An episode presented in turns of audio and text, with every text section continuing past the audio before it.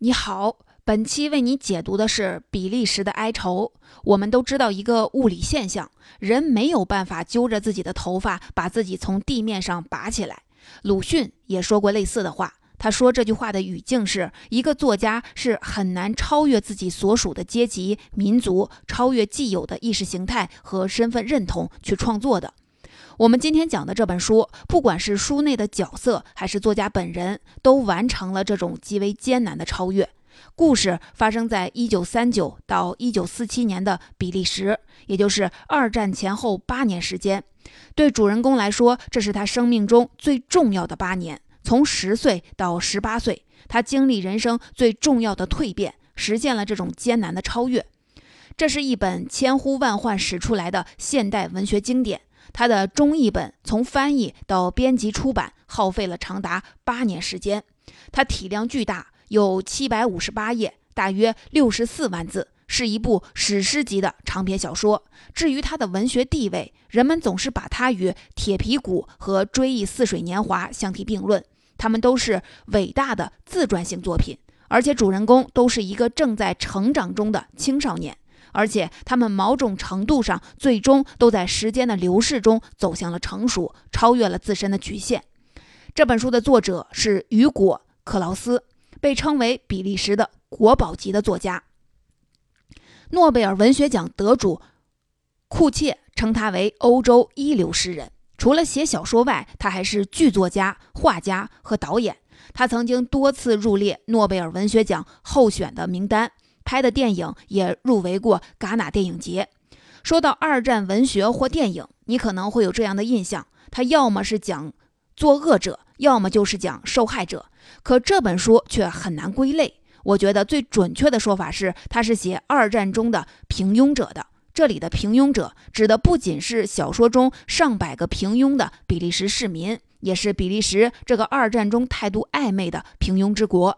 而我们的主人公路易斯就在这些平庸者中成长，在这个过程中，他经历了自身成长的哀愁，也看清了比利时的平庸者的哀愁。你可能会问：二战这么激烈的历史事件，作家写了这么一本大部头，为什么讲的却是平庸者的故事呢？平庸者是善还是恶呢？路易斯又如何从这些平庸者中成长呢？他会揪着自己的头发，把自己从这些平庸者中拔起来吗？别着急，这些问题我会在解读中为您来解答。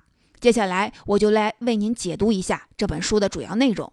首先我要说的是路易斯的哀愁这部分，我要讲的是一个乱世中迷茫的青春故事。然后我要说的是路易斯的教赎。说说他是如何超越自身、完成成长的。最后，我要说的是比利时的哀愁，这时路易斯艰难成长的原因。这部分我要讲述的是一个被裹挟在历史与时代中的群体以及他们的局限。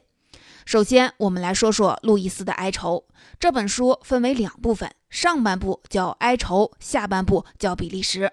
哀愁像传统小说那样分章节，有标题，讲的是战前路易斯所在的两个大家庭和他们所在的关系网络中的人和事儿。而比利时完全不分章节，没有任何标题，很多时候不同场景的切换之处连一个空行都没有。这部分讲的是战争爆发后的事儿。从章节设计上，我们大概可以看出作家想要表达什么：战前是一个有序的前现代世界，而战后是一个无序的混乱的现代世界。我们的故事就从战前说起。故事发生在比利时一个虚构的城市瓦勒，位于比利时北部弗拉芒大区的弗兰德省。主人公路易斯生活在一个幸福的市民家庭，父亲经营着一家印刷厂，业余在剧团当演员。母亲年轻貌美，爱赶时髦。他们很早就把路易斯修道院寄宿学校读书，很快他就要十一岁了。此时正是二战爆发前夕。说起这个修道院学校，路易斯可是非常的不喜欢。首先，他的祖父。塞涅夫恰好是这个修道院的神职人员，他也是塞涅夫家族的大家长，有着说一不二的权威。这种痛苦可能就相当于你读小学的时候，你妈妈是你的班主任或者是校长。修道院另外一个让路易斯讨厌的地方就是他戒律森严。修女长嬷嬷和她的修女们整天监视着孩子一行一行，动不动就让他们忏悔自己的罪孽。比如有一次，路易斯用“屎”这个词来骂人，就被严厉的责罚了。有段时间，他妈妈怀孕了，没能来看他。而当他问起妈妈为什么不来看自己时，爸爸却撒谎说是因为妈妈从楼梯上摔下来，害得路易斯担惊受怕。总之，路易斯生活在一个极其保守的环境中，排泄物是不能说的，怀孕也是不存在的。不过，路易斯和好朋友组成了一个叫“四大使徒”的小团体，净干些被禁止的坏事儿。他们偷藏禁书，比如有报道色情和暴力事件的旧杂志，有被称为宗教异端的小说。修道院的生活就是一潭死水，而与此同时，外面的世界正在发生着巨变。首先是路易斯得知妈妈怀孕了，以及不幸的是，这个小弟弟出生后很快就夭折了。这件事儿给整个家族蒙上了一层不祥的阴影。然后是德国入侵了波兰，战争的阴云向他们逼近着。原本平静的世界似乎从一夜之间就走向了喧哗与骚动。路易斯的身与心也骚动着，他就像王小波《黄金时代》里的王二，正处于人生的春天，想爱想吃，还想在一瞬间变成天上半明半暗的云。然而，在压抑的环境中，爱和吃都成了一种罪。在黄金时代中，王二爱上了一个被称为破鞋的女医生；而在我们这本书里，路易斯爱上了一个男孩——四大使徒的创始人，他最好的朋友弗里格。路易斯想爱，他从小被送进修道院，他想爱自己的父母，却几乎见不到他们；他想虔诚地爱上帝，可上帝毕竟也是遥远而抽象的。而且，上帝还任由战争发生，任由他的小弟弟死去。他想不通这是为什么。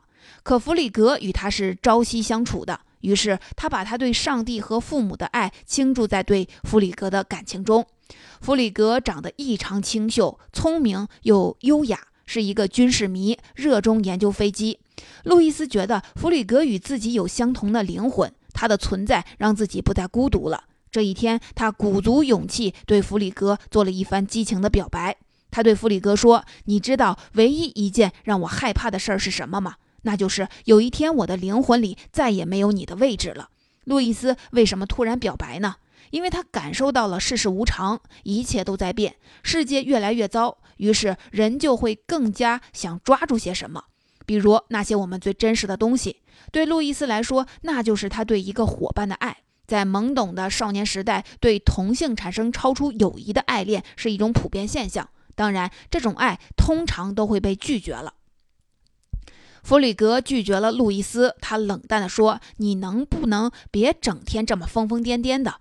路易斯的反应非常的激烈，他觉得自己被羞辱了，他突然就不信上帝了。接下来，他做了一件可怕的事儿。他骗四大使徒的其他小伙伴，弗里格在向敌人泄露比利时的军事秘密，所以他们要惩罚弗里格。于是他们一起揍了弗里格一顿，还模仿中世纪的一种刑罚——惩戒龙，把弗里格关在了笼子里。在他爆裂的幻想中发生的事儿更为可怕。他想象几个小伙伴变成了食人族，把弗里格切成块吃掉了。就这样，四大使徒破裂了。路易斯从一个上帝的孩子变成了邪恶的小魔鬼，他的小世界爆发了战争，摧毁了他珍视的一切。与此同时，外面的大世界中的战争也爆发了。纳粹德国在迫害宗教势力，最终黑暗势力获胜了。希特勒取代了上帝，世界彻底改变了。这就是这本书上半部分关于路易斯的主要内容。当然，这部分也铺陈了许多次要人物。路易斯两个家族中数十个人物一一亮相，作者编织着这些纷繁复杂的人物故事，就像编织一张紧密的挂毯。到了下半部，潜伏的矛盾在每个人物身上都爆发出来了。但是很遗憾，我们没法面面俱到，所以我从这张挂毯中抽出了一条最结实的线——路易斯本人的故事。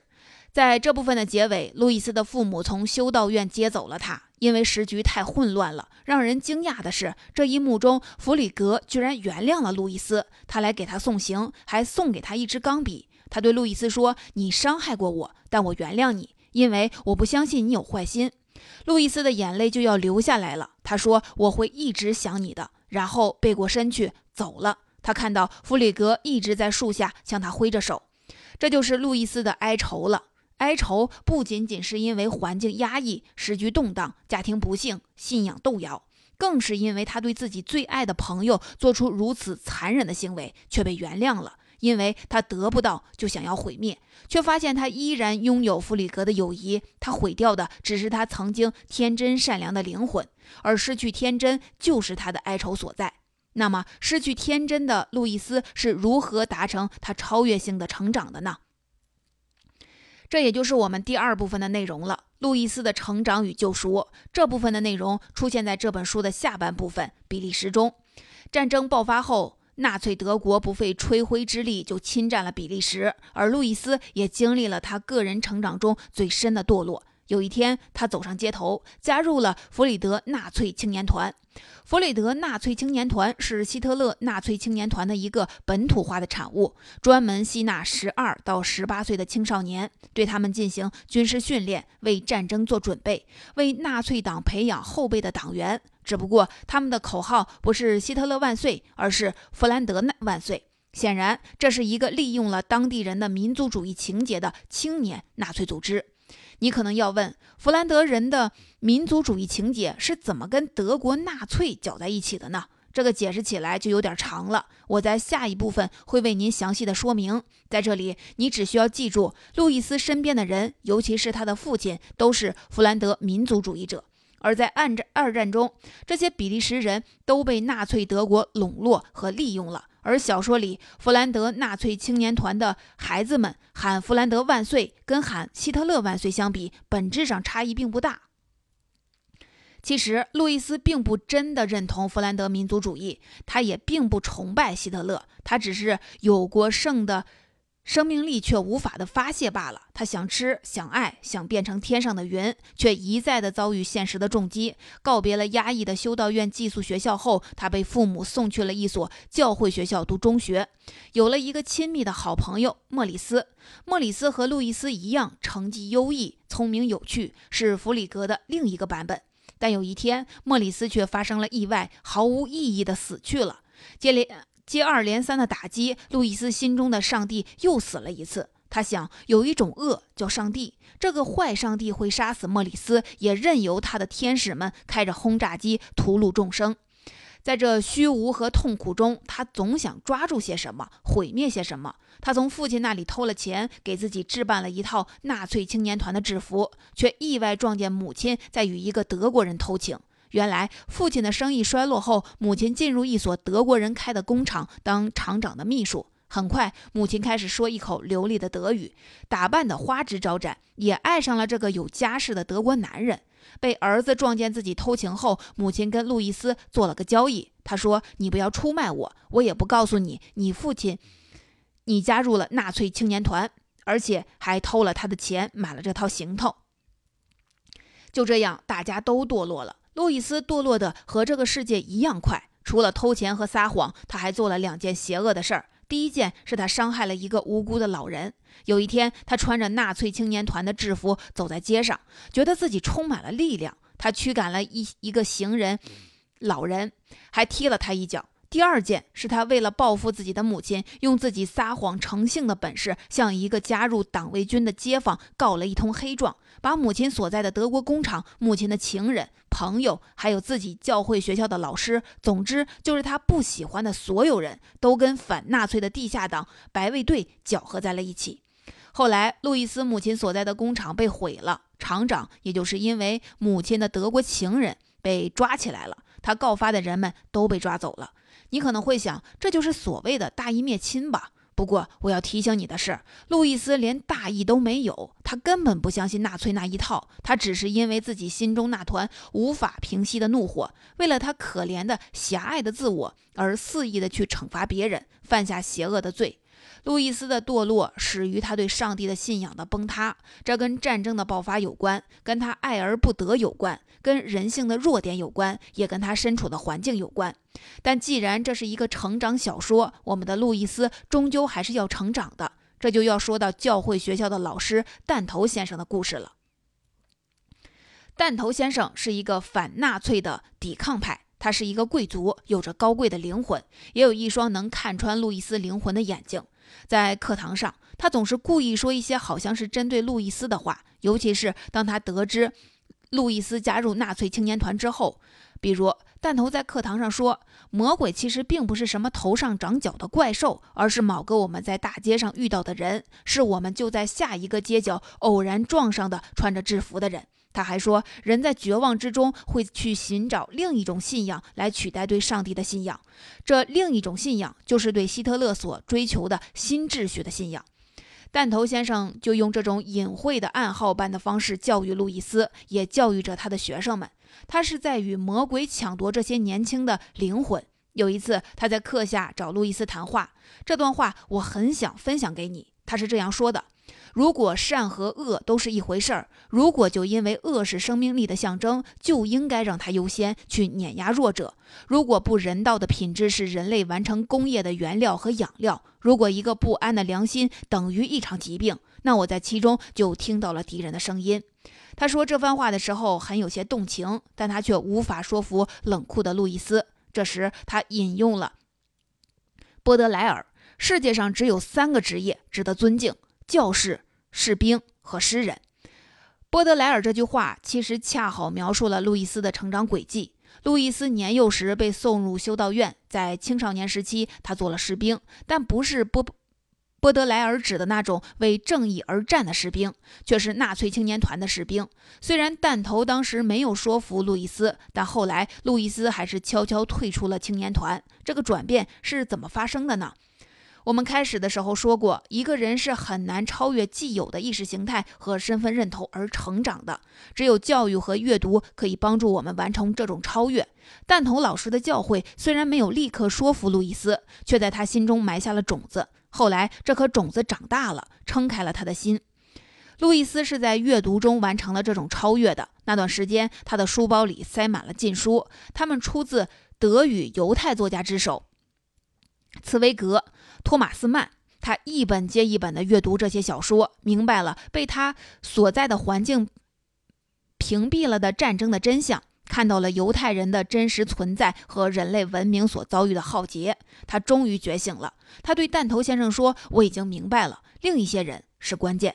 这关键的另一些人，就是那只在想象中存在却又真实的痛苦着的人，是那些发不出声音的弱者，那些被欺凌、被屠戮的人。”对弗兰德或者虚构的瓦勒市这个小地方的人来说，犹太人和大屠杀并不存在，就像对美国人来说，阿富汗和中东战争也不存在；对中产阶级来说，那些底层人、边缘人的苦难并不存在一样。然而，伟大的文学作品讲述的就是另一些人的故事，这另一些人就是因为与我们隔绝而被不存在的他者。因为彼此隔绝，世上才有了理所当然的不公。而想象他者的痛苦，了解他者的存在，就是消除这不公的第一步。路易斯终于成长了，这成长太过艰难，也付出了太过惨痛的代价。两天后，弹头先生被盖世太保带走了，再也没有回来。临走，他托一位老师给路易斯送了一本希腊语文选，封面上用红笔写着一个希腊词语，这个词包含着这样几个意思。集体、共同体以及交往和沟通，这个词所包含的真意，也正是路易斯在文学阅读中领悟到的东西。小说中的世界继续崩塌，继续下沉。路易斯与童年时被自己爱过也伤害过的伙伴弗里格重逢了，然而弗里格也加入了纳粹青年团，最后还走向了残忍的自杀。少年伙伴弗里格和莫里斯的死，给路易斯留下了永久的哀愁。路易斯的大家族也走向了崩塌。祖父塞涅夫死了，父亲进了监狱，母亲还爱着他的情人，舅舅疯了。路易斯爱上了一个女孩子，又被拒绝了。万万没有想到，他的第一次居然给了一个自己最讨厌的姑妈。在瓦拉市，有人疯了，有人死了，但更多的是因为情感纠葛，而不是战争。瓦拉市民没有经历犹太人的浩劫，也没有参与大屠杀，他们只是愚蠢的平庸着，去德国人的工厂上班，帮德国人搞搞情报，或者像路易斯一样告密。在这样的环境中，弹头先生的存在像一道忽闪而过的闪电，一个不真实的神话。故事的最后，路易斯选择了波德莱尔所说的值得尊敬的第三种职业——诗人。他参加了报纸的征文竞赛，开始写关于战争和成长的故事。这个故事就叫《哀愁》，也就是我们这本书的上半部。尼采说过：“上帝死了。”但是他也说过：“艺术拯救生命。”同样，路易斯的救赎也只能存在于对他者的阅读和想象之中，存在于他对自己过往的书写之中。我们说完了路易斯的成长故事，说了他的堕落和救赎，在这个过程中，他付出了代价，充满了哀愁。现在，我们来说说究竟什么是比利时的哀愁？这是路易斯的哀愁背后的原因，也是他的成长如此艰难的原因。二战爆发前，比利时国王宣布中立。二战爆发后，德国入侵比利时，战争到了第十八天，比利时就宣布无条件投降了。他们的政府跑到了英国，比利时成为德战区。但是很多比利时人并不感到屈辱，这是怎么回事呢？这就要说到比利时的特殊性了。比利时是一个夹在法国、德国、英国这几个欧洲大国之间的小国家，文化和经济上都处于弱势。历史上曾经被拿破仑时期的法国侵略，他们曾经发起过反抗法国的运动，但被镇压了。这样一个小国家分成了讲法语、德语和弗拉芒语的三个区域。至今，在首都布鲁塞尔还存在说法语和弗拉芒语的两种人。这两种人的民族认同不一样，彼此也不对付。说弗拉芒语的人都来自弗拉芒大区，这个大区由东弗兰德和西弗兰德、安德安特卫鲁等组成。这些地区，尤其是弗兰德地区的人，因为被侵略的历史，他们非常仇视那些说法语的人。这个地方的人认为自己是真正的比利时人，他们认为弗拉芒语才是比利时人自己的语言。而当他们说起自己国家时，他们往往说的是弗兰德，而不是比利时。他们中的很多人梦想着弗兰德的复兴，是激进的民族主义者。这本书的作者就是弗兰德人，也是极少数坚持用弗兰芒语写作的作家。我们讲的这本书就是用弗兰芒语写成的，而作者的父亲就是一个激进的民族主义者。从语言学上看，弗拉芒语被认为是一种荷兰方言，又跟德语具有同源性。在二战时，纳粹德国就是利用了这一点，跟说弗拉芒语的比利时人称兄道弟，将他们纳入泛日耳曼共同体之中，成功的蛊惑了不少比利时人。这其中就包括他们的国王和这本书作者的父亲，以及他所处环境中的几乎所有的弗兰德人。在二战时，他们几乎都以弗兰德民族主义者的身份站在了纳粹德国一边。德国战败后，他们又遭到了清算。这就是这部小说的历史背景。比利时成为德战区，但是很多比利时人并不感到委屈。这是怎么回事呢？首先，敌人的敌人就是朋友。德国是法国的敌人，那他就是比利时的朋友。对路易斯的父亲来说，整个瓦勒的犹太人加起来也不超过十个。纳粹对犹太人的大屠杀就像一个遥远的传说，远不如他们对法国的仇恨来的真实可靠。其次，加入纳粹党卫军或者跟德国人共事的弗兰德人都受到了强势民族带来的一种文化震撼。弗兰德人有强烈的自尊，然而又是自卑的。他们觉得自己什么都做不好，而跟德国人近距离接触后，德国人那种凡事做到极致、追求强力意志的民族精神，深深震撼着他们。你也许听说过，平庸也是一种恶。平庸之恶是犹太裔政治哲学家汉娜·阿伦特在他的代表作《艾希曼在耶路撒冷》中提出的一个哲学概念。这本书我也曾经讲过。艾希曼是纳粹德国的党卫军少校，尤其负责的是犹犹太人灭绝计划，造成了六百万犹太人的死亡。一九六一年，艾希曼在耶路撒冷接受审判，阿伦特旁观了这个过程。阿伦特发现，艾希曼是一种恶的化身，这种恶并不是狂暴的战神，而是兢兢业业、忠诚平凡、手不沾血的平庸之恶。这种恶的根源就在于不思考和判断力的缺乏。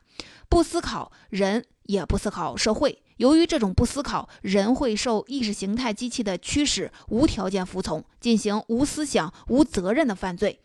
在比利时的哀愁里，包括路易斯父子在内的人们，并不是不思考，相反，他们看上去总是在思考。他们思考人，思考社会，看上去比身边的人更理想主义，更不甘平庸。然而，他们终究还是成为了作恶的平庸者。这是因为他们无法跳出自己的民族阶级，无法超越既有的意识形态和自己的身份认同去思考，是因为他们无法看见他者，想象他者。路易斯的父亲就是一个典型的例子。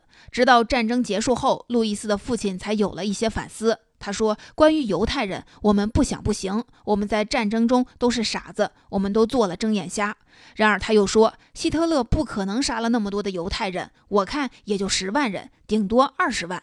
但事实上，这个数字是六百万。”他还说：“这十万人里面还有很多都是罪犯呢，有很多想颠覆国家的人呢。”你看，这就是一个民族主义者的反思。人是很难超越既有的意识形态和身份认同去真正反思的。就像鲁迅说的，那就像揪着自己的头发把自己带离地球一样难。对年少的路易斯来说，要实现这种超越性反思就更难了。他首先要突破的是亲生父亲对他的巨大影响和圈束，其次要突破的是瓦勒市乃至整个比利时的平庸。幸运的是，他遇到了弹头先生，遇到了文学，遇到了自己精神上的父亲，也学会了在书中书写反思自己的哀愁。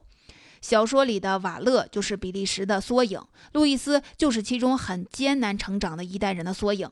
这里的人们被夹在民族主义和人类大义之间，跳不出自己的局限，就像路易斯夹在父亲与老师之间，传统的压抑的宗教信仰与现代的礼崩乐坏的新秩序之间。